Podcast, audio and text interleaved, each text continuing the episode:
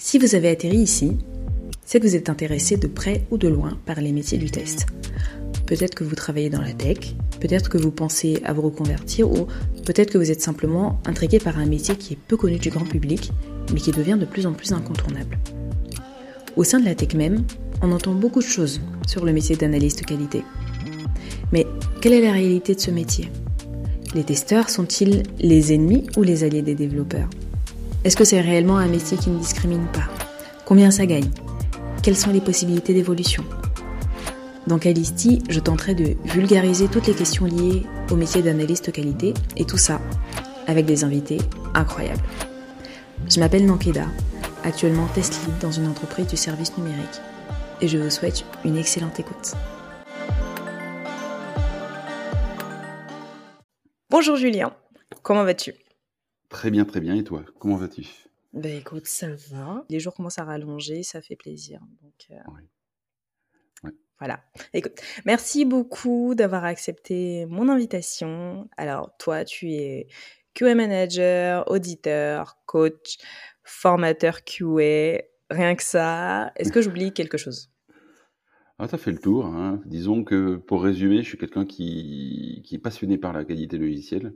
Mmh je me qualifierais de, de, couteau suisse. Enfin, j'aime toucher à tout. Ça a toujours été un peu mon leitmotiv dans ma vie professionnelle.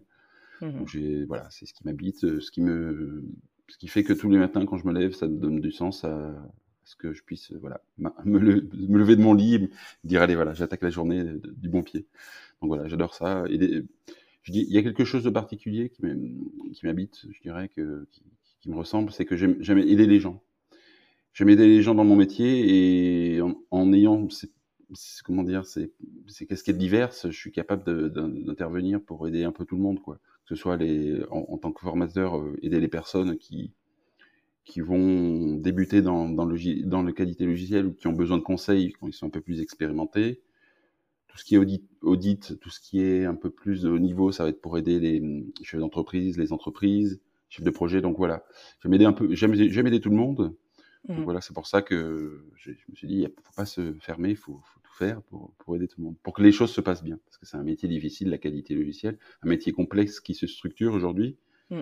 et il y a besoin un peu de, de, pragmatisme et de rigueur. Et donc avec humblement, j'essaye d'apporter ma pierre à l'édifice en essayant d'intervenir à tous les niveaux. Donc voilà. Bah, je trouve aussi que tu es assez actif sur, sur LinkedIn et comme Marc que j'ai interviewé il y a quelques semaines, tu donnes justement beaucoup d'outils et beaucoup d'éléments pour les personnes qui sont dans le métier depuis un moment ou les personnes qui démarrent.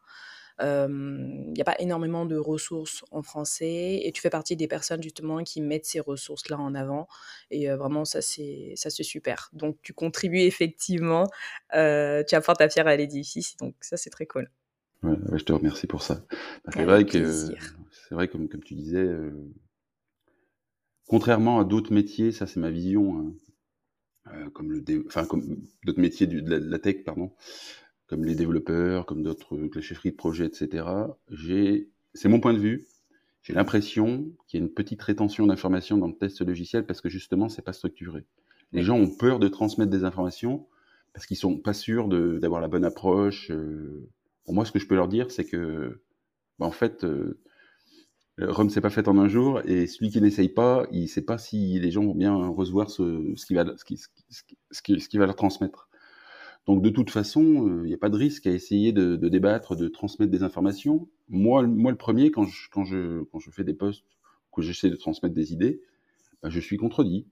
Et je suis pas quelqu'un qui, qui, qui, a des idées arrêtées, qui, comment dire, dire j'ai toujours raison. Non, ça c'est pas mon, ma façon de faire, c'est pas mon état d'esprit. Mmh. Donc on apprend des uns et des autres. Quand je transmets, quand je fais du coaching avec des, des particuliers, enfin des, plutôt des freelances, voilà, on reviendra après un peu dans le détail si tu, si tu le désires. Mais voilà, euh, j'apprends des choses. Hein. Je suis, c'est vrai que j'ai une expérience, j'ai des connaissances, mais j'apprends beaucoup de choses des autres. Donc de toute façon, faut pas, faut pas se dire voilà, euh, test logiciel, je sais pas. Voilà. Donc la rétention d'informations, elle vient de là. C'est que les gens, ils, ça, ils, ont, les formations sont un peu pas inexistantes, mais c'est voilà, il y a une certification qui existe, c'est l'ISTQB. Mmh et puis derrière, il y a des formations diverses. Et donc il y a plusieurs, plusieurs sons de, clocher entre guillemets dans la qualité logicielle, selon d'où on vient ceux qui sont plus produits, ceux qui sont plus tech, etc. Mais il n'y a pas de vérité, il n'y a pas de, il a pas des gens qui ont raison, il n'y a pas des gens qui ont tort. Donc, euh, faut pas que les gens euh, s'arrêtent à ça et se disent je, je suis pas légitime, etc. ouais, ouais, ouais. Et puis c'est vrai que c'est un, ce sont des métiers qui sont nouveaux en fait, hein, qui sont qui sont récents. Donc. Euh, Alors, si je peux me permettre, le test c'est pas vraiment un métier nouveau. Hein. Euh, moi, depuis le début que je fais de l'informatique, c'est-à-dire depuis 1999, ça commence à dater, hein, ça fait 24 mmh ans. Pas du test, hein, mais il y a toujours eu du test. Hein. Euh, le test, ça existe depuis les années 70, depuis qu'il y a du produit. En fait, depuis que, on va dire, il y a l'approche product management, depuis qu'on se dit, on va, on va, itérer, on va faire un produit. Vraiment, le, le, méthode qu'on voit aujourd'hui de product management avec l'agilité, ça date de 1970. Hein. Et donc là, le test logiciel, c'était quelque chose d'industrialisé. Ce qui vient un petit peu changer un petit peu la donne, c'est qu'il y a l'agilité qui, depuis maintenant plus de 20 ans, qui, qui, a pris une place importante dans le, dans le SDLC, dans le, dans le développement logiciel, et qui fait qu'aujourd'hui, ben, on se dit, c'est, faut, faut, être différent. Mais en fait, en somme, si on applique un petit peu les préceptes qu'il y avait avant, en étant un petit peu agile, en, en étant un petit peu plus dans la communication, on se rend compte que ben, les choses se passent bien. Donc, euh, c'est dire que c'est pas structuré, je l'entends bien, hein, parce que c'est une c'est un peu ce que tout le monde peut penser, mais quand on y regarde un peu plus près, on se rend compte que, ben, pas tellement en fait. C'est juste que, je dirais peut-être qu'il y a eu une. On s'est dit, voilà, les gens, on va pas les. Alors peut-être qu'il y a quelque chose, si je peux me permettre, tu couperas ça. Hein. si je peux me permettre, il y a quelque chose de particulier, c'est que c'est les formations dans le test logiciel. Aujourd'hui, ça évolue tellement vite. Quand les produits euh, et les frameworks euh, évoluent, etc., je dirais qu'on est développeur, on peut s'adapter le test logiciel, faut toujours se, quand on est testeur, faut toujours se mettre à jour sur les derniers frameworks, sur les dernières approches, sur les dernières méthodologies. Et c'est ça qui, qui, amène de la complexité dans la formation. C'est-à-dire que la formation qu'on va avoir deux ans avant, elle va être obsolète au bout de deux ans. Donc en fait, c'est une formation de tous les instants. Il y a la formation de bonne base qu'il faut avoir, avoir notamment des bases ben, en développement, en, DevOps, être très technique. Hein. Honnêtement, pour être un bon testeur, il faut être plutôt technique pour avoir une, vision globale des SI. Et donc derrière, si tu veux, ça, euh, c'est pas tout le monde qui, peut, l'avoir. Notamment pour les reconversions, il y a beaucoup de gens qui se qui se reconvertissent dans le test et qui, qui aujourd'hui euh, se disent oui, mais j'ai pas assez, pas eu assez de formation. Mais en fait, c'est tout simplement lié à la durée. C'est qu'il y a des formations qui vont durer trois mois, des formations qui vont durer deux semaines, trois semaines, on peut pas imaginer euh, qu'un testeur puisse être euh, opérationnel et compétent et soit libre pour, pour pouvoir, pour pouvoir je dirais, être efficace dès le départ. Hormis s'il a un background un peu particulier, qu'il a eu fait des études ou qu'il a quelque chose qui s'en rapproche, comme par exemple le produit, le marketing, ou alors qu'il a déjà été dans, le milieu professionnel, qui sait un petit peu comment ça fonctionne. Parce qu'on voit le test logiciel, mais ça s'applique un peu, un peu dans tous les domaines, le test. Hein. Mmh. Mais voilà, aujourd'hui, moi, ce que je pense qui, ce qui est vraiment problématique dans le test, c'est la formation, la formation du, pour devenir testeur. Et je pense qu'aujourd'hui, moi, en, échangeant avec pas mal de juniors, en échangeant avec pas mal de monde, bah, je me rends compte qu'il y a quand même euh, un trou dans la raquette. Quoi. Je critique, je critique pas les gens. Hein. Moi, je vois que les formations sont un peu trop courtes. Il y a des formations longues, intéressantes, mais sont, il y en a beaucoup qui des intensifs qui peuvent pas garantir à ce que les gens puissent euh, être des bons testeurs. Alors peut-être que tu as une vision différente de la mienne, mais moi, c'est mon point de vue. Peut-être un peu trop exigeant, peut-être, en effet. Mais... D'accord. Bon, et eh ben, mmh. écoute, je ne sais pas s'il y a des personnes euh, qui sont euh, à la tête euh, de centres de formation qui écouteront cet épisode, mais ta recommandation, ce serait peut-être d'approfondir. D'allonger, voilà, d'allonger les, les, formations et surtout les rendre beaucoup plus, je dirais, diversifiées. Pour, on peut apprendre plein de techniques, ben, disons qu'on peut apprendre plein de techniques, on peut apprendre plein de choses, mais le métier du testeur de toute façon, il va falloir qu'il s'auto-forme. Donc, c'est vraiment donner plus de bases structurelles pour, pour être un bon testeur, c'est-à-dire se s'ouvrir vraiment à plein de choses différentes, montrer le maximum de choses différentes, et peut-être après, par la suite, au sein des entreprises, bon là, il y a, je ne vais pas faire de la pub à certaines entreprises, mais se reconnaîtront, il y en a qui proposent après des, formations pour justement monter en niveau de façon graduelle les testeurs dans certaines entreprises. Donc, euh, peut-être à proposer aux testeurs aussi dans la reconversion, faire des, paliers euh, pour qu'ils puissent monter en compétence sur plusieurs mois avec, euh, et non pas, par exemple, mettre direct, euh, condenser ça sur, sur, sur 60 jours consécutifs avec très peu de pratique. Parce que au final, c'est ça le problème. À la fin des, formations, les gens n'ont pas de pratique et puis ben, mmh. voilà, ils se retrouvent le bec dans l'eau. Trop de théorique. Trop de théorique et pas assez de pratique. C'est ça en fait. Ma vision et ma façon de faire quand je coach les gens. ils préfèrent ça plutôt que quelqu'un qui va leur donner de la documentation, des formations, un tir larigot, comme on dit. Et voilà. Ok. Je parle Très bien. bon, on s'est un petit peu éloigné euh, de notre euh, sujet des bases, mais euh, c'était c'est intéressant de pouvoir échanger de, de, tout ça. Alors, toi, tu as fait le choix du, de passer du salariat au freelance dans ta profession. Et c'est la raison pour laquelle j'ai eu envie d'en parler avec toi, avec quelqu'un qui l'a, vécu et qui l'a mis en pratique. Je reçois quelques questions sur mes réseaux sociaux. à ce propos. Et étant donné que moi, je suis salarié, je ne peux pas apporter bah, de réponse en fait aux personnes qui me posent ces questions-là. Et c'est ce qu'on va faire aujourd'hui. Avant ça, Retour en arrière, est-ce que tu pourrais te présenter et puis nous raconter un peu ton parcours et ce qui t'a amené dans le test et pourquoi en fait tu es légitime pour pouvoir parler de ce sujet? Alors, euh, je vais être humble, hein, légitime, je sais pas. Disons que ah bah, j'ai roulé, roulé dans ce métier. On est toujours légitime pour certains, illégitime pour d'autres. Je vais répondre à ta question. C'est un cheminement, euh, je dirais, assez logique. Hein. J'ai eu la chance, tout début de ma carrière, après un BTS en informatique industrielle, pour la petite information, de rentrer au sein du ministère de la Défense, donc militaire. Et l'avantage euh, au sein du ministère de la Défense, du moins à l'époque, c'était que euh, ben, il y avait énormément de besoins en informatique dans tous les domaines. Et vu que je suis quelqu'un de très curieux, très ouvert à plein de choses différentes, j'ai eu la chance, pendant ces huit ans que j'ai passé au sein du ministère de la Défense, de toucher à tout. J'ai fait du développement, j'ai fait de la chefferie de projet, de la direction de projet, j'étais adjoint d'un directeur de projet. J'ai fait de l'admin 6, ce qu'on appelle DevOps aujourd'hui vulgairement. Euh, j'ai fait plein de choses différentes. J'ai fait aussi de l'administration de bases de données, du réseau, etc.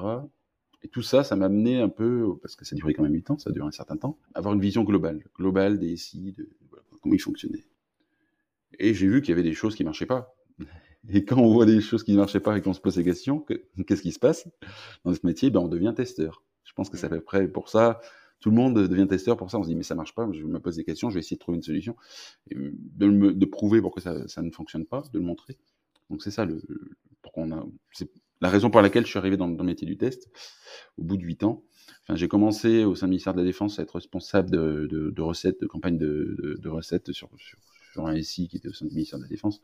Et par la suite, euh, donc j'ai quitté au bout de 8 ans parce que j'ai fait un petit peu le tour. Je voulais, c'est un peu mon leitmotiv. Il faut que j'ai des nouvelles euh, missions, des nouveaux sujets. Et je tournais un petit peu en rond au sein du ministère de la Défense et je suis devenu consultant. Alors là, j'étais responsable d'application, service delivery manager.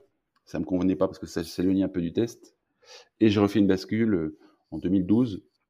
Vraiment, c'est une spécialisation dans le test où là, j'ai vraiment eu des missions. Euh, si on regarde mon, si on regarde mon, profil LinkedIn, on ne trouvera pas forcément la, notion de test, mais si on regarde un peu dans le détail, on verra qu'il y a toujours une partie intégration, qualification, validation, donc mmh test derrière. Et donc, euh, ça a évolué tout ça. J'ai pris de, donc de, la, de, la compétence, j'ai évolué, j'ai eu des, comment dire, des responsabilités qui ont évolué. Je suis devenu, je suis devenu testeur. Ensuite, j'ai été responsable d'équipe de test, responsable qualité logicielle j'ai eu l'opportunité d'avoir divers, euh, diverses missions et divers, divers clients quand j'étais consultant. J'ai eu plusieurs contextes, euh, des contextes from, from, scratch avec aucune qualité, avec tout à mettre en place.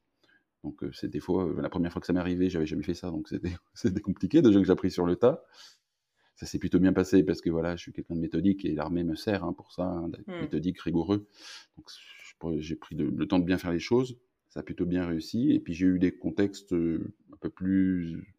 J'ai travaillé dans le secteur privé, dans le secteur public, donc j'ai eu à la fois des contextes très normés et des contextes moins normés. J'ai travaillé aussi dans des startups. J'ai travaillé un peu dans tous les contextes, donc on peut, alors pas dans tous les domaines, hein, mais dans tous les contextes euh, d'entreprise qu'on peut, imaginer. J'ai aussi travaillé en Suisse. Euh, là, c'était un peu plus normatif. Hein. Euh, voilà, j'ai, bon, on y viendra après parce que là, je vais un peu vite, j'avance un peu vite. Mais voilà, donc j'ai, au fur et à mesure, j'ai acquis les compétences de légitimité parce que j'ai un petit peu occupé tous les postes dans le test logiciel et j'ai un peu vu tous les, tous les contextes. Donc voilà. Alors, sur notre partie freelance, donc du coup, tu es mmh. passé de l'armée au test? Exactement, exactement. Voilà, de enfin, j'en faisais déjà dans, au sein de l'armée du test. Mais voilà, je suis, comme je, te disais, je, suis arrivé, euh, j'étais consultant et hum, ce qui m'a perturbé, c'est que, comme je te disais tout à l'heure aussi, quelqu'un qui aime bien toucher à tout, qui aime pas donner son avis sur tout, mais qui aime bien s'intéresser à tout et qui voilà, qui aime bien comprendre, etc. Et quand on est consultant, on est un peu, alors ça dépend, le, le tu me diras le poste, hein, on peut souvent être, euh, avoir plusieurs contraintes. À la fois mmh. la contrainte euh, du projet, c'est-à-dire que c'est très, très cadré. Oui. Le contrainte de l'ESN qui, enfin, je, je, ça peut être aussi euh, des contraintes, on va dire, stratégiques, etc., qui fait que, ben voilà, on peut pas, on peut pas forcément tout dire. Hein. Quand on est consultant, on peut pas forcément, on fait attention, il y a pas mal de politique par rapport à une ESN. Donc ça, c'est ma vision. Hein. Donc ça, c'est une réalité. Hein. Les clients, etc., on peut pas toujours dire les choses. Et puis ça dépend aussi le, le contexte avec le client. Est-ce qu'on est en régie? Est-ce qu'on est en forfait? Enfin bref, il y a plein de choses comme ça mmh, qui mmh, font que mmh. voilà. Et puis il y a des fois d'autres contraintes, comme par exemple ce qui a été négocié contractuellement avec le client, de ne pas de liberté pour, pour voilà, pour travailler de la meilleure des façons. Donc ça a duré un temps. Et au bout d'un moment, donc ça a duré quand même euh, six ans, hein, six ans, je me suis dit voilà, ça me convient plus parce que ben, je pense qu'être légitime et avoir un petit peu mon mot à dire et, et puis taper un peu du poing sur la table avec le client en tout, en respect, en total respect bien sûr, mais dire voilà, c'est pas bon ce que vous faites, essayons différemment.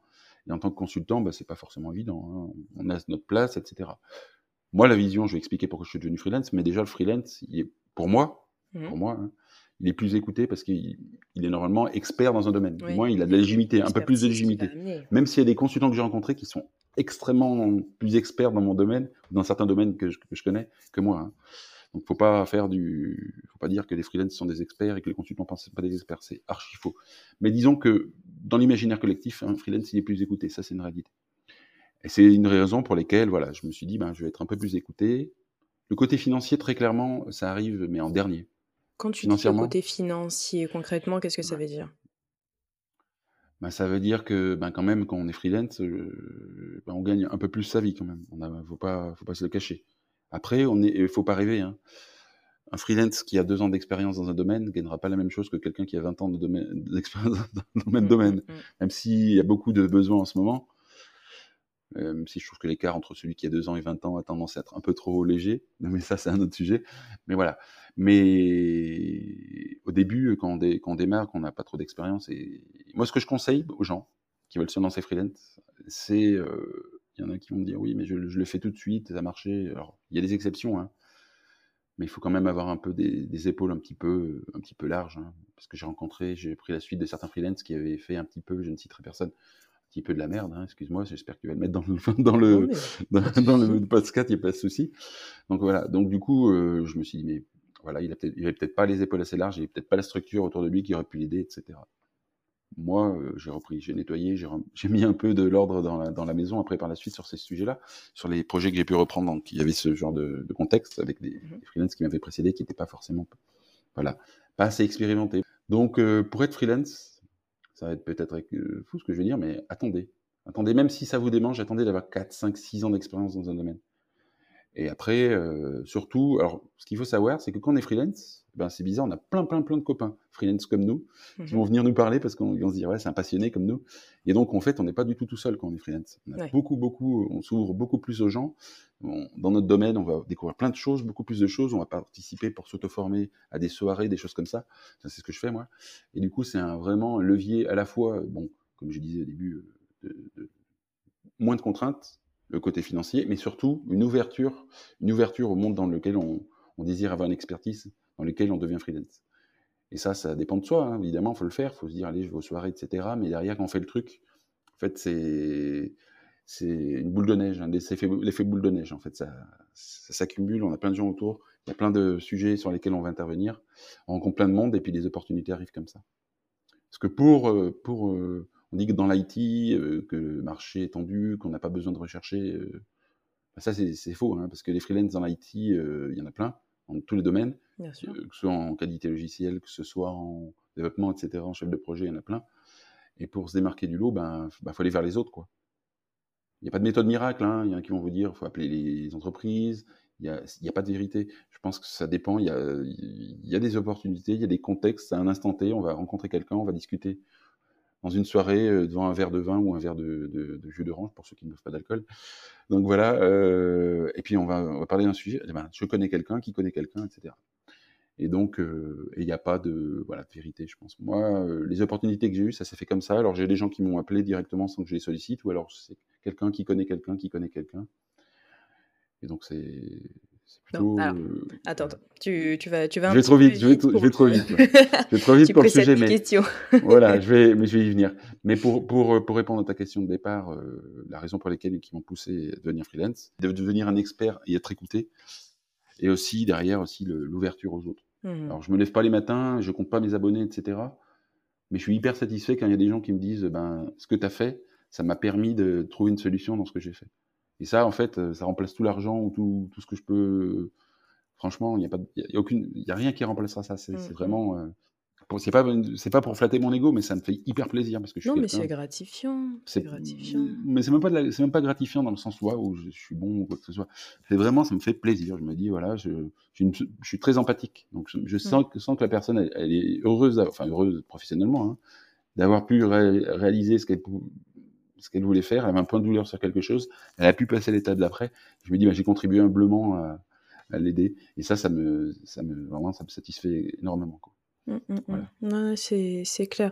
Bah après, je peux, je peux faire un parallèle avec le podcast aussi. Tu vois, les retours que, que j'ai de personnes qui me contactent sur LinkedIn, euh, bah, euh, comme toi, tu as pu, as pu le faire, ou euh, d'autres personnes, tu vois, qui, qui démarrent, qui sont en formation. J'ai un alternant là, euh, qui m'a envoyé un message cette semaine. Me dit Ah, mais je découvre, euh, euh, c'est super, merci beaucoup, parce que du coup, je voyais pas où ça pouvait m'emmener derrière. Et là, en fait, je me rends compte que c'est super ouvert, donc vraiment, merci beaucoup. Enfin, c'est vrai que c'est. Mmh, on se dit qu'au final, on a une plateforme, on a une petite visibilité qui permet d'aider d'autres personnes derrière. Et puis, bah, moi, en tout cas, c'est ce qui me motive à continuer. Hein, parce que boulot derrière le podcast, euh, je te dis pas. Mais c'est vrai, c'est vrai. C'est sympa. D'accord avec toi. C'est vrai, l'échange, on a eu un petit échange, là, les gens, les gens vont l'apprendre, on a un petit échange, on échange depuis un petit moment. Mm. Et c'est vrai que tu m'avais encouragé, je pense que tu as entièrement raison de, dire aux gens qui, qui, qui, qui, veulent justement aider les autres, etc., de faire des podcasts. Parce que moi, si je fais un podcast, je compte le faire, ça va pas être du tout du même, euh, le même genre de podcast que toi, ça va être très mm. complémentaire. Exactement. Toi, vraiment, ça donne la parole. Vraiment, euh, ce que j'apprécie chez toi, c'est vraiment que tu, traites des sujets de fond. Et vraiment, il y a une, une, ligne éditoriale qui me plaît dans le sens où vraiment tu, il y a pas, il y a une, une bonne liberté et c'est vraiment très axé sur, bon, sur la qualité, mais de façon vraiment pertinente. Et c'est ça que j'apprécie. Alors moi, ça va être peut-être un podcast un peu plus expert, je t'en prie. Et voilà. Et donc voilà, ça, ça va être complémentaire. Ça va être peut-être des relais. Et les podcasts, souvent, on invite aussi aux, gens d'écouter d'autres podcasts sur un sujet. Euh, et donc voilà, c'est aussi une communauté, une communauté du, on est une communauté du test logiciel tous ensemble. Ça porte les uns les autres. Et je pense qu'en fait, ce que je fais moi, peut-être à l'écrit, c'est peut-être un peu du, de la, de la même, du même type de ce que tu fais, comme tu le disais. Et c'est vrai que c'est, on est content quoi, de, de faire ce qu'on fait, d'avoir des retours positifs. Mm. Voilà. La vie, la, vie, la vie vaut la peine d'être vécue rien que pour ça, comme je dit.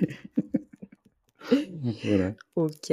Alors, donc du coup, ce qui t'a poussé à passer en freelance, euh, bah, plus de liberté, l'impression d'être écouté, et dernier élément. Dernier élément, bah, ce... ben, au final, moi, le côté financier me donne la, la possibilité de, de dire je vais aller chez tel client à telle distance. Là aujourd'hui, par exemple, j'habite Lyon, hein, j'habite entre Lyon et Grenoble, j'ai une mhm. mission sur l'île. Ça aurait été inenvisageable en tant que consultant ou quoi que ce soit pour se loger, compliqué, même s'il y en avait des aides, c'est compliqué quoi. Même. Ben là, avec euh, mine de rien, avec euh, ce qu'on peut gagner par jour en étant chez un client, et eh ben on peut envisager de se loger, même si au début, quand on est auto-entrepreneur, on n'a aucun, on peut, on peut pas, euh, comment dire, je vais pas détailler les statuts de, de freelance, mais pour, pour optimiser ses charges, pour faire de, voilà, pour récupérer ses, la TVA, etc., on peut pas. Donc c'est toute notre poche, mais ça n'empêche pas que c'est largement euh, rentable derrière. On peut vraiment aller un peu n'importe où pour, euh, pour faire des missions. Et, et ça, c'est le côté financier. Juste, et pour moi, il est juste, euh, c'est un moyen juste mécanique pour ça qui me permet mmh. d'aller loin. Moi, je vois trop sur LinkedIn. je fais un, je change un je sors un peu du sujet, mais gens qui vont dire le remote, c'est la solution. Pourquoi les gens n'acceptent pas le remote Pourquoi les entreprises n'acceptent pas le remote? Il y a beaucoup, je vois beaucoup de posts là-dessus. Hein. Moi, je vais leur répondre tout simplement. Ça dépend du contexte. Tu peux pas. Euh, il y a dans l'IT. Pourtant, je suis un partisan du remote. Hein. Mais il faut avoir un petit peu de pragmatisme et un peu se, être un peu humble, se dire, ben, ça dépend du contexte. Il y, a des, y a des projets qui démarrent, il y a des projets qui sont en roue libre. Sur des projets en roue libre où, où c'est rodé, on peut imaginer du full remote. Sur des projets structurés où il y a besoin beaucoup d'échanges, ben, on peut pas envisager du full remote. Il mm. faut pas, faut pas s'arrêter, euh, faut pas s'inquiéter. Hein. À la fin du mois, tout se passera bien. Hein. donc, euh, bon, pas, pas se limiter. Donc, ok. Et donc, dernier élément, euh, la liberté que ça te donne, liberté géographique que ça te, que ça te donne, et financière aussi, euh, d'une certaine manière. Ok. Euh, alors, tu disais justement tout à l'heure que hum, tu vas pas détailler euh, le, les différents statuts des freelances, mais toi, comment tu t'y es pris pour faire la bascule entre salariat et puis bah, ton statut actuel, qu'il soit entrepreneur, micro-entreprise ou SA alors, il y a une méthode, je pense que tout le monde doit la partager. Hein. Mmh des, des, coachs, des spécialistes dans ce domaine s'en reconnaîtront. Je pense que quand on devient freelance, la première étape pour tester son statut, se dire est-ce que je suis, je suis bankable, est-ce que bankable dans le sens est-ce que je suis légitime, est-ce que ça va durer ce statut de freelance, faut aller dans le portage salarial. Ok. Parce que ça sécurise, euh, ben en fait, euh, par exemple, quand vous êtes en portage salarial, c'est tout bête, mais pour toucher le chômage, parce que le, la spécificité du portage salarial, c'est que vous êtes toujours employé, entre guillemets, vous êtes en CDI. Seulement, c'est vous qui devez rechercher les clients. C'est vous qui devez tout construire comme si vous étiez freelance. Ça vous apprend un peu le, le métier de freelance dans le sens administratif, etc. même si la partie administrative est gérée par, par la société de portage. Mais voilà, ça vous apprend vraiment les bases pour euh, savoir comment ça fonctionne, comment on doit faire, etc. Donc si on se trompe, c'est pas grave. Euh, en étant en étant en portage salarial, quand on a commencé une mission, on a du chômage derrière. Si ça, voilà. ça permet d'avoir un peu de sécurité. Et quand on commence vraiment avoir, euh, être reconnu, que tout roule, c'est peut-être le moment, justement, au bout d'un an ou deux, de se dire, bah, je vais devenir auto-entrepreneur. Faut pas passer en SARL euh, au départ, ou en SAS, ou SASU, etc. Parce que c'est intéressant de se dire, voilà, je veux construire, je vais, je vais avoir des projets, et... parce qu'une fois qu'on est en partage salarial, on, on est tout seul, hein. Euh, le chômage, faut plus y penser. Parce que le salaire, le, la fiche de salaire, faut plus y penser. C'est du chiffre d'affaires, il n'y a pas de fiche de salaire. Qu'on est, mhm. on, a un chiffre d'affaires qu'on déclare à l'URSSAF, on paye des impôts dessus, mais on n'a pas fiche de salaire. Et quand on est auto-entrepreneur, euh, faut pas avoir des projets de, de, de immobilier ou d'achat de véhicules, etc. Les prêts, c'est compliqué. On va pas aller dans le détail. Mais après, au bout d'un moment, euh, pendant un an ou deux, c'est parce qu'au bout de deux ans, si on dépasse les plafonds, et dans l'IT, on les dépasse assez rapidement. Hein. Dans l'IT, je parle des développeurs, les QA, tout ça, parce que c'est des salaires, voilà. C'est des chiffres d'affaires qui vont de 6 000 à 15 000 euros par mois. Ah oui. C'est-à-dire que là-dessus, on enlève 20%, on enlève encore 5%, 25, 30%. Donc euh, sur 15 000 euros, 30%, tu vois ce qui te reste quand même, par exemple, euh, c'est plutôt pas mal, quoi. Euh, sur, même sur 6 000 euros, t'enlèves 35% de 6 000 euros, voilà, ça te fait déjà un bon salaire aussi. Voilà, donc, il faut pas un bon salaire, pardon, un bon restant, reste à vif par mois pour toi. Donc, euh, du coup, euh, où on était je, je, me mélange, ça m'a assez souvent. C'est que, alors, ce que tu recommandais, c'était de passer euh, voilà, par le donc dans un premier temps, portage salarial par la suite, pour ben, mettre un peu d'argent de côté, pour se dire voilà comment je veux, comment je veux, comment je me vois par la suite, parce que le portage salarial ça te donne des missions, l'auto-entrepreneur ben ça t'ouvre des opportunités dans tous les sens, beaucoup plus, mmh. parce que mine de rien t'as plus de liberté, t'as pas de, je dirais voilà, t'as aussi de la liberté financière qui te permet de faire des projets, d'avoir du temps pour toi pour construire d'autres projets, c'est-à-dire te dire ben je vais pas faire du full time chez le client, je vais garder une semaine parce que tu touches plus. Donc voilà, qu'on portage salarial quand même. Hein, faut savoir, c'est que tu as 57% du chiffre d'affaires que tu vas faire chaque mois avec le client qui va être fonctionné. Donc, il te reste 45%. C'est 20, 20, 15 à 20% de différence. Mmh. Donc, c'est 15 à 20% que tu, tu gagnes en étant auto-entrepreneur. Ça te permet de, ben, de développer d'autres sujets, d'avancer, faire de la formation, faire plein de, d'autres choses. Des supports de formation, des supports de créer de, créer de la valeur. Et donc, au bout de ces deux ans, tu as créé de la valeur, tu t'es structuré, tu as, réfléchi un peu où tu voulais aller. Et là, tu peux monter ta, ta SARL euh, ou d'autres statuts, hein, il y a pas d'autres statuts différents. Les spécialistes euh, financiers vont peut-être, dans ce domaine-là, euh, vont peut-être me contredire, mais je pense que voilà, c'est à ce moment-là, au bout de deux ans, qu'on peut vraiment euh, imaginer faire la bascule. Toute façon, on n'a pas trop le choix quand on dépasse les statuts. Hein. On est obligé de basculer. Donc. Voilà. Donc, dans l'ordre, passer par le portage salarial, ensuite auto-entrepreneur, et puis après, au bout d'un an, deux ans, voilà. une fois qu'on qu a une bonne assise, bah, penser à, toutes les idées sont, bien structurées. Voilà, une mmh. assise intellectuelle, je dirais. On sait où oui, on va. Oui, bien sûr, bien sûr, bien sûr. Ok. Voilà. Ça marche, mmh. c'est très clair. alors, on parlait des, clients justement. Toi, comment tu t'y prends? Donc, c'est peut-être la partie la plus difficile. Comment tu t'y prends pour trouver des clients que tu vas pouvoir garder peut-être sur, sur de longues missions? Bon, déjà trouver des clients tout court et puis garder, garder ses clients. Alors là, tu me poses deux questions bien particulières en fait, parce que je dirais, pour répondre à la deuxième question, déjà garder des clients. Je pense que franchement, il y, a, une, deux, il y a deux façons de garder des clients. Moi, les gens, les gens avec qui je travaille me, restent avec moi parce qu'ils m'apprécient ma personnalité. En mmh. plus de mon travail, le travail, s'il est bien fait, euh, si on est quelqu'un de très désagréable, on gardera pas le client. Oui, ça, voilà. Sûr. On est bien d'accord. Même si le travail est super, euh, y en a vraiment une, un, insociable, ça se passera, ça se passera pas très bien. Donc euh, moi, je mets vraiment un effort, c'est ma, ma, personnalité qui le veut aussi, à garder ces liens cordiaux avec les clients. C'est hyper important quand on est freelance, de pas se dire je sais tout, etc. Un client qui appréciera un freelance qui est chez lui, un consultant qui est chez lui, il sera toujours plus à même de comprendre qu'il fait des erreurs, parce que de toute façon, personne n'est parfait. Et, donc, du coup, euh, à partir de là, c'est comme ça qu'on garde les clients. On est, on est quelqu'un d'agréable, je dirais d'agréable, de, pro, d'agréable, de, voilà, il faut être apprécié pour ce qu'on est. Après, derrière, il y a la réputation qui arrive en jeu. C'est-à-dire que si on est quelqu'un de sympa, ça va pas suffire pour rester, euh, pour être légitime, mais pour être, euh, pour être connu, reconnu dans son, dans son domaine. Donc après, ben, faut un minimum, euh, voilà, faut, faut se former, faut se former pour garder des clients. C'est bizarre, hein en fait, faut se former pour, pour avoir de l'expertise, pour être légitime, etc. Donc on va chez des clients. Alors, moi, je dirais une chose, Là, tu me demandes de trouver des. Je vais reprendre, je vais faire un... je vais passer à la première question. Parce que là, c'est un lien en fait. Garder les clients, mais euh, trouver des missions, c'est un peu en lien. Parce que l'objectif pour garder ses clients, pour garder ses clients, c'est se dire, euh, je vais prendre une mission, je vais y arriver, et donc du coup, je vais le garder parce que j'y arrive.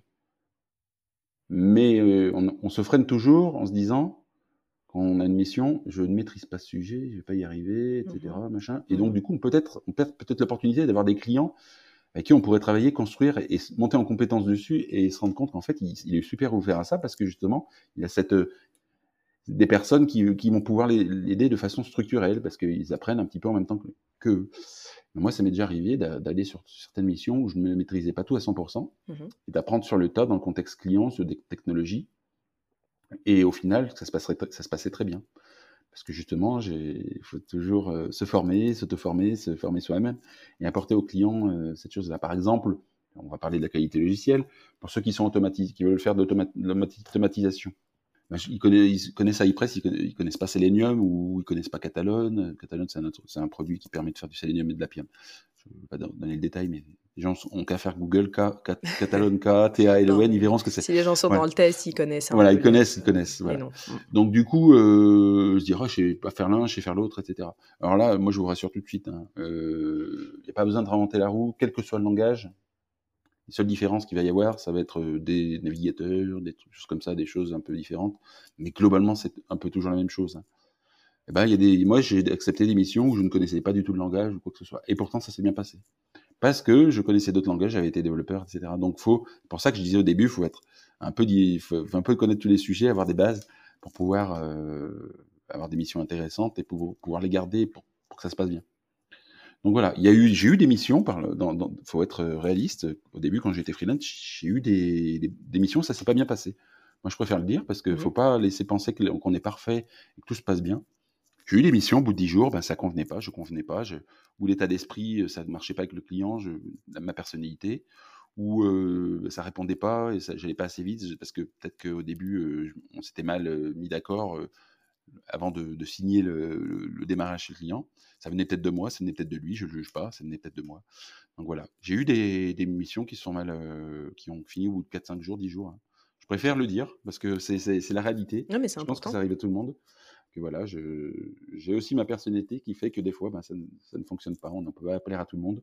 Non, non, mais c'est important de le, de le, dire en fait, parce qu'on on imagine que euh, c'est hyper accessible à tout le monde. En soi, le le statut de freelance, c'est un peu gérer sa petite entreprise, hein, comme, mmh. comme tu le disais tout à l'heure. Et il y a beaucoup de choses à penser. Et c'est vrai qu'il faut pouvoir se, se, mouler à son, à son client et puis pouvoir répondre à, ce qu'il attend. Donc oui, non, c'est très très important, je pense, de le, de le, dire et de le souligner. on ne peut pas forcément s'entendre avec tout le monde. Et on peut avoir des échecs au début, et c'est pas grave. Et on apprend, on apprend. Et moi, j'ai beaucoup appris. Je remercie ces gens qui m'ont qui m'ont dit c'est fini, Julien, on peut pas te garder. Pour... Je, les remercie énormément parce que ça m'a permis de, de, gagner en humilité, de en pragmatisme, dire voilà, ben Julien, tu as des convictions, tu as des certitudes, et ben, et ben pose-toi un peu, euh, t'es pas pas le meilleur du monde, etc., etc. Donc mmh voilà, moi je et aujourd'hui, ça se passe beaucoup mieux parce que justement j'ai ce recul. Je, ne je vais pas dans des domaines où alors je j'échange beaucoup plus avec les clients. J'essaye vraiment, je suis je suis vraiment proche d'eux. On n'est pas copains, hein, on est, je suis proche professionnellement d'eux euh, pour justement pour pas que pour pas qu'il y ait de soucis, pour que tout se passe bien. Et quand il faut cravacher, je cravache. Je suis mmh. pas non plus. Euh, alors quand il y a qui vont dire ouais mais tu poses beaucoup de questions, t'es pas autonome. Ben l'autonomie on la gagne en posant les questions. C'est bizarre. Hein euh, bah, en fait, pour être autonome, il faut connaître les sujets. Et si on, au début, quand on commence une mission, on ne pose pas les bonnes questions, on n'est pas tout le temps là à poser des questions, l'autonomie, elle peut être, euh, tu peux être autonome. Hein. Si tu sais pas, connais pas les sujets, tu vas te casser la figure. Donc, il faut vraiment, vraiment communiquer énormément pour devenir autonome mmh. avec un client. Et il faut lui poser les bonnes questions. Il ne faut pas lui poser. C'est sûr que si on, lui demande quel dossier à tel endroit, non. Enfin, là, il y a un minimum. Voilà, il faut, faut poser, poser, énormément de questions. C'est hyper important quand, quand, quand, on commence on commence une mission. Pour le garder, c'est ça. Il faut, faut, faut, lui poser beaucoup de questions. Après, on est autonome, beaucoup plus facilement, et après, ça se passe bien. Voilà. C'est la règle de 3 qui, qui, a toujours été vérifiée.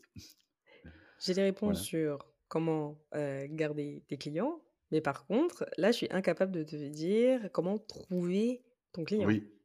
Comment trouver le client? Bah, Je dirais que tu n'as pas de formule magique, je le disais tout à l'heure. Ça dépend ce que tu veux. Est-ce que tu veux attendre que les, clients arrivent à toi? Dans notre domaine, c'est possible.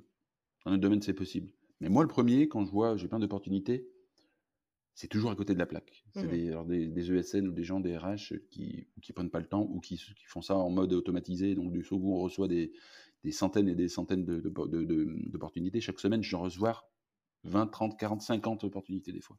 ok, c'est beaucoup. Ouais, et ah, ça vient peut-être aussi parce que j'ai une légère expérience, peut-être, peut-être de là. Mais souvent, bah, je refile ça à des amis, et puis du coup, euh, il y en a qui retrouvent des missions grâce à ça, je suis content. Et mmh. contrairement à certains qui se reconnaîtront, qui m'écouteront, s'ils sont là, moi, je ne fais pas d'argent sur les autres en donnant des missions sur les autres. Pour moi, pour moi euh, voilà. Ça, c'est... Il y a un sujet. Il y a un sujet. Il y en a qui prennent 20%. Enfin, oh, on, a, on a quitté le freelancing pour devenir, euh, le, le consulting pour devenir freelance. Si on fait ça aux autres, c'est qu'on se, on se poignarde nous-mêmes. Mmh, c'est mon, point de vue. Voilà. Après, si la personne te dit, oui, mais si je vais te donner quelque chose, bah là, évidemment, c'est autre chose. Mais moi, j'irai jamais demander, demander quelque chose que ce soit parce que je dis, bah, ça conditionne ce que je te donne, la fiche de poste, si tu me donnes 20% de ton mmh, mmh, non, non, non, C'est pas comme ça que ça fonctionne. Enfin, moi, je suis pas du tout comme ça. Après, je libre, libre aux autres de faire ce qu'ils veulent, hein, mais moi, je suis pas comme ça. Et donc, pour répondre à ta question, quand même, au départ, pour, pour trouver des clients, moi, je les trouve euh, fait, je les trouve pas, ils viennent à moi, mais parce que justement, je m'intéresse au sujet, mmh, je m'intéresse à l'actualité, j'échange avec des gens, j'ai des contacts, comme je te disais, je peux participer à des soirées du test logiciel. Je suis connu, et puis du coup, après, ben, les gens, euh, on va parler d'un sujet euh, un peu divers, et puis ça va arriver sur une opportunité, se mettre d'accord sur un sujet, sur, une, sur, un, sur comment on peut travailler ensemble.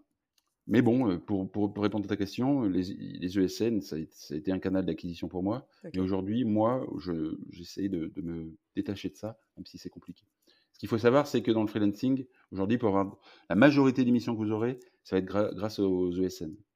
Aux ESN, entreprises du service numérique, pour ceux qui ne savent pas. Voilà.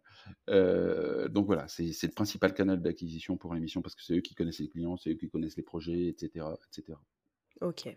Donc, faire travailler son réseau et puis quand on démarre, bah, s'adresser peut-être aux ESN et puis ensuite. Bah, oh, mais il n'y a pas besoin, elles viendront vers vous. Il a pas besoin, Donc en fait, on va être contacté directement. Voilà, et puis voir avec eux, échanger. et pas.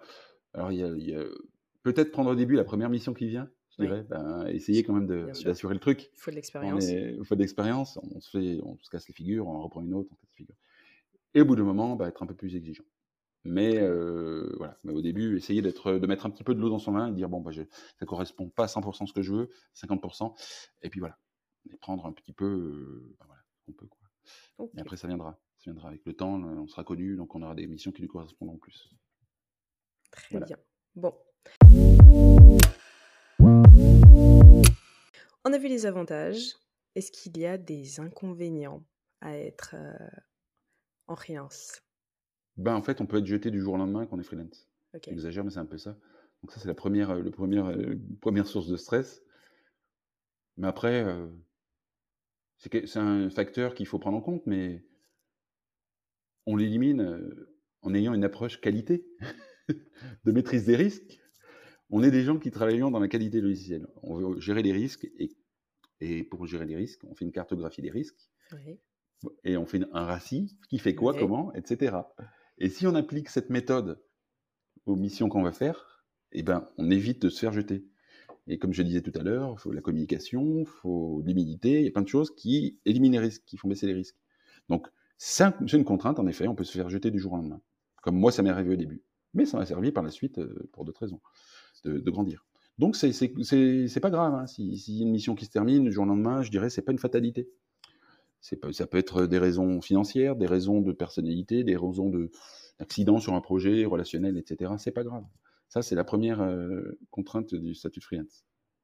Il n'y en a pas d'autres? Ensuite, c'est la première. C'est la première. Il y en a... euh, et ben, euh, quand on est freelance, euh, enfin, moi, je, à part ça, il y a tellement d'avantages. Ouais, si, voilà, le, fait de ne pas, être, pas avoir de, de pas être couvert au niveau chômage. Ça aussi, quand on est freelance ou entrepreneur, c'est pas top. la retraite, si on fait, voilà, mmh. voilà, si on est freelance toute sa vie aussi, la retraite derrière, c'est pas la même. Hein. tout à fait. ce côté financier, c'est tout bête, mais sur le long terme, ça, ça peut être un. Mais sinon, il y a tout, il y a tout plein d'avantages. Faut pas, faut pas, faut pas se le cacher. Mais la contrainte, voilà, la contrainte principale, faut pas se lancer si on n'a pas les épaules assez larges. Mmh. Et les épaules assez larges, c'est l'expérience. sans expérience, euh, ne, ne faut pas se lancer. Bah, de toute façon, moi, de ce que je, de ce que je vois, il y a peu de personnes. J'avais un invité d'ailleurs qui, qui disait ça, que de toute façon, on ne se lance pas euh, seul comme ça euh, en, en, freelance si on n'a mmh. pas d'expérience, parce que sinon, on n'a pas d'argument à apporter en fait. Parce qu'on ne peut pas se mmh. dire, bah, je démarre, j'apprends tout juste le métier, et bah, le client, enfin, il va, dire, il va dire non. Il va forcément aller prendre quelqu'un qui est un peu plus expérimenté derrière, où il sait que il va récupérer de la valeur. Donc c'est... Oui, oui, en soi, c'est vrai que c'est assez logique, oui. En fait, il faut se dire que c'est une contrainte, hein, parce que ben, faut, faut apprendre tout tout seul. Quand tu es mmh freelance, tu n'as mmh. plus euh, dans, la société. Mais tu as des possibilités de faire financer quand tu es freelance, parce qu'il y a des fonds qui existent qui permettent d'avoir de financer tes, tes, formations, etc. Donc, faut pas s'inquiéter, il faut juste après se renseigner. Euh, c'est pas aussi avantageux que quand on est employé. Encore que quand on est employé, on peut pas se former parce que les ESN ne vous forment jamais. Enfin, pas tout. c'est compliqué. c'est vrai que c'est, c'est vrai que c'est, c'est vrai que c'est compliqué. C'est vrai que c'est compliqué. Il y a souvent, on vous promet, on dit, vous aurez un plan de formation pendant 5 ans, machin, vous allez arriver là. Et la réalité, c'est qu'après, ben, en fait, nous rattrape au galop, c'est que ça ne correspond jamais à ce pour quoi on s'est engagé. Quand on est freelance, il faut se former soi-même. C'est, une liberté, un avantage. Mmh mais c'est une contrainte. C'est une contrainte. Faut prendre le temps. Faut prendre le temps, mais c'est une contrainte, je pense, franchement. Voilà. C'est le stress de, donc pour résumer, euh, le stress d'être mis à la porte du jour au lendemain et se former. C'est très, ben c'est voilà, c'est pas évident parce qu'il y en a qui, qui aiment pas trop se former. Donc c'est une contrainte quand même. Mais sinon pour tout le reste, euh, c'est c'est que, du bonheur. C'est que du bonheur. Je, je, je, dis pas à tout le monde parce qu'il y a des gens qui sont pas faits pour devenir freelance. Je dirais pas que c'est le statut idéal. Je dirais, il y en a, il faut qu'ils restent consultants parce que ça leur plaît. Et puis il y a plein de raisons qui font que dans leur personnalité, ils préfèrent rester consultants euh, pour plein de raisons. Les freelance, c'est pas non plus. Puis voilà, il y a pas, il y a pas de, faut pas mettre euh, en, opposition les freelance et les consultants. On travaille tous ensemble et puis au final, quand on regarde au quotidien, on fait la même chose. Oui, et puis après, euh, consultant aussi, c'est euh, un statut pour une ESN. On peut très bien être QA ou testeur ou être sur Exactement. puis je dirais que pour connaître le milieu des, des, des ESN, hein, alors je dirais que le temps de l'espérance de vie dans une ESN de quelqu'un il est de, 3-4 ans. Mmh, Donc du coup, on change de mission, on change de SN. J'exagère, mais c'est à peu près ça. Hein. quand, quand ça nous plaît plus, on change, on va chez une autre, dans une autre SN, etc. Donc en fait, c'est du, c'est du freelancing déguisé. Hein. Donc voilà, c'est le système qui est comme ça. Mais je veux dire, voilà, faut pas se dire, je vais devenir freelance, c'est super, etc. Non, il y en a. Euh, moi, ce que j'invite, et ça, je ferai pas payer euh, les gens, ceux qui veulent se poser la question, euh, s'ils veulent venir freelance dans, le métier de la QA, c'est qu'ils me contactent directement. Ok. Ils n'hésitent pas, je ne ferai pas payer, c'est gratuit, euh, vous pouvez me contacter sur LinkedIn, je, je ne facture rien. Ok, ok. Donc, euh, et puis on verra avec eux par rapport à leur vision, par rapport à ce qu'ils font aujourd'hui, quels sont leurs souhaits. Moi, je leur dirais, ben, je ne pense pas que tu puisses ou tu peux pour, pour telle ou telle raison. Voilà. Je, je, je pense voilà, avoir le recul nécessaire pour, pour les aider à prendre la décision ou leur dire attention, il te manque que certaines ne deviennent pas freelance la situation familiale, la situation géographique, l'expérience, euh, la personnalité, parce qu'il y en a qui ne sont pas sûrs d'eux, etc. Donc euh, voilà. Euh, parce qu'il faut quand même avoir un minimum de confiance en soi, même s'il faut être humble, il faut avoir un minimum de confiance en soi. Quand ouais, il faut pouvoir se vendre, justement. Oui, plus que se vendre, il faut, faut pas avoir peur de, de, se casser la figure, de se tromper quand on fait quelque chose. Et là, il faut avoir de la confiance. Mmh quand, voilà, si on se dit j'ai pas peur de, de me casser la figure, c'est qu'on a confiance en soi. Très bien. Donc voilà. Très bien, très bien. Je note. Je mettrai de toute façon euh, ton, ton LinkedIn, euh, ton contact dans, le, dans les commentaires de. Pas. Je suis là pour aider les gens dans mon métier. Euh, on est sur la fin. Est-ce que tu as une question pour moi? Une question pour toi par rapport à toi ou par rapport. Ce que tu veux comme question. T'as pas assez écouté les épisodes? Parce que c'est une question que je pose à tous mes invités. Euh, euh, ah bah, si, je vais te poser la question. Mmh après notre échange, euh, qu'est-ce que tu as appris, toi, du métier de freelance? Est-ce que tu avais, des, avais des interrogations qui ont, qui ont été levées grâce à notre échange aujourd'hui? Voilà, c'est les questions que je te pose. alors oui, c'est beaucoup plus clair en fait. Le... Alors c'est beaucoup plus clair je connais à peu près le, processus de se mettre en freelance et puis ce que ça demande en termes d'organisation. Mmh. mais pour le coup, appliqué au test et par rapport aux questions qui m'ont été posées, j'en avais vraiment une vague idée. Donc aujourd'hui, c'est beaucoup plus clair pour moi. Donc merci, tu as répondu mmh euh, à mes questions. Bah, c'est vrai que j'ai, c'est vrai qu'au final, hein, si les gens reprendront ce podcast et qu'ils écouteront ce podcast, mmh. ils ont vu que je suis, j'étais, je suis très bavard et que je vais sur plein de sujets. Mais ça permet d'éclairer les gens. Donc, réécoutez le podcast plusieurs fois, vous verrez, vous comprendrez plein de sujets. Euh, parce que je, voilà. Alors, des fois, c'est un petit peu, je dirais, délié au niveau du, mais tout, tout s'enchaîne assez logiquement. voilà, mais après, c'est un échange, un podcast, on ne peut pas répondre question-réponse. C'est aussi ce qui fait la richesse d'un podcast. Hein. On part sur d'autres sujets, on revient, etc. C'est comme quand on est, par exemple, dans un café, qu'on va parler d'un sujet, ben, c'est ça qui est l'intérêt d'un podcast. C'est pour ça que j'aime bien ce support. C'est la première fois que je le fais. Je suis plus à l'aise, je pense, sur ce type de support que sur les vidéos. Ah oui. ouais, je pense. J'ai fait un webinaire, j'étais pas beaucoup moins à l'aise, beaucoup moins à l'aise on a plus de liberté dans un podcast, honnêtement, c'est euh, enfin, ah, c'est une vraie passion. Hein. Je, saoule tout le monde avec, mais euh, c'est une vraie passion parce que tu vois, les podcasts, ça m'a.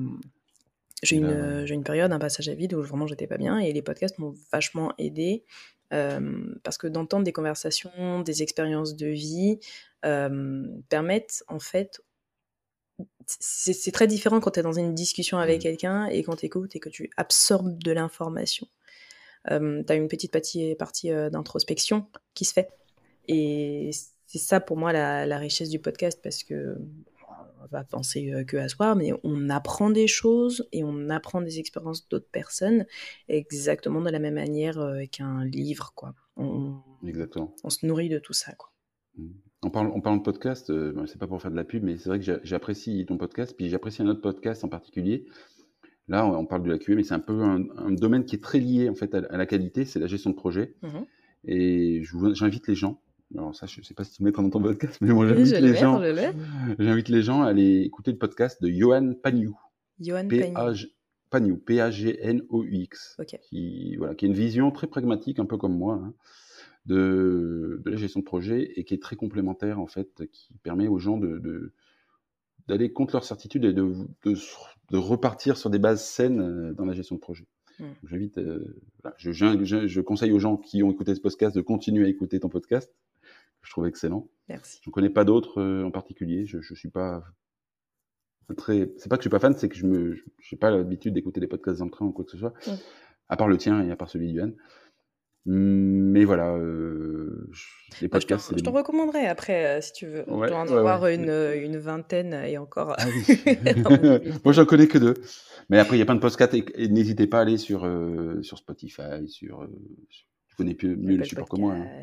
Apple Podcast, il y a plein, de, il y a plein, plein, plein de podcasts qui peuvent vous apporter. il y en a d'autres qui sont en train de montrer très moisi. Hein. Mais bon, là, pour la plus. Hein. Il faut tout pour faire un monde. Et d'ici six mois, ben, peut-être un peu avant, il y aura mon podcast qui, qui, qui verra le jour. Euh. Super. Tu, en feras la promotion Bien sûr, j'ai hâte. J'ai hâte de pouvoir l'écouter. Et je t'inviterai à cette occasion. Trop bien. Pour, qu'on échange. Voilà. Ben, écoute, je te remercie d'avoir pris le temps de, m'écouter. Et merci à toi. D'échanger avec toi. J'espère que je vais répondre à des questions. Oui. J'espère que ça apportera des, la question de départ de, de, passer du salarié au freelance, est-ce que ça aidera les gens à, ou du moins euh, avoir des réponses, et, euh, au moins se poser les bonnes questions. voilà. Oui, oui, je suis convaincu que ça aidera euh, au moins deux, trois personnes. Ouais. Et ça, ça pique à tous les métiers de l'IT, hein, ce que j'ai dit. Je parle, on a parlé des mais ça, c'est général. Hein, c'est général. Tout à fait. Merci beaucoup, Julien. C'est moi qui te remercie. Et puis, bah, je te dis à la prochaine. Et longue vie à Qualisti. longue vie à Qualisti. Bonne fin de journée et bon week-end. Au revoir. Si vous avez aimé ce que vous avez entendu, parlez-en autour de vous. C'est le bouche à oreille qui permet de faire connaître un podcast. C'est un métier qui mérite d'avoir plus de visibilité, selon moi, et vous pouvez m'aider justement à le faire connaître. N'oubliez pas de vous abonner au podcast et laissez-moi une petite note sur Apple Podcast, 5 sur 5 de préférence. Et puis, euh, on se retrouve la semaine prochaine et d'ici là, portez-vous bien